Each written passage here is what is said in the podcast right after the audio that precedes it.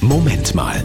Mit einem Beitrag von Pastor Dietrich Kreller aus Hamburg für die Evangelische Kirche. Vor wenigen Minuten sind die Glocken verklungen, das Abendläuten von den Kirchtürmen. Für manche ist es eine Lärmbelästigung, andere fühlen sich besonders angesprochen. Ich gestehe, dass ich ein großer Fan von Glocken bin. Sie berühren mich unmittelbar. Das Abendläuten folgt einer alten Tradition. Es ruft zum Gebet für den Frieden und erinnert daran, dass Gott Mensch geworden ist. Am Heiligabend und am Christfest wird dies besonders gefeiert. In der katholischen Kirche wird das Läuten Angelusläuten, Engelsläuten genannt.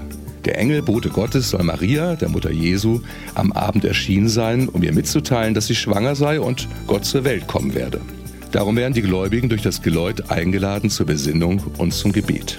Und die anderen, die das nicht glauben können, für die wird das Läuten hoffentlich ein Wohlklang sein.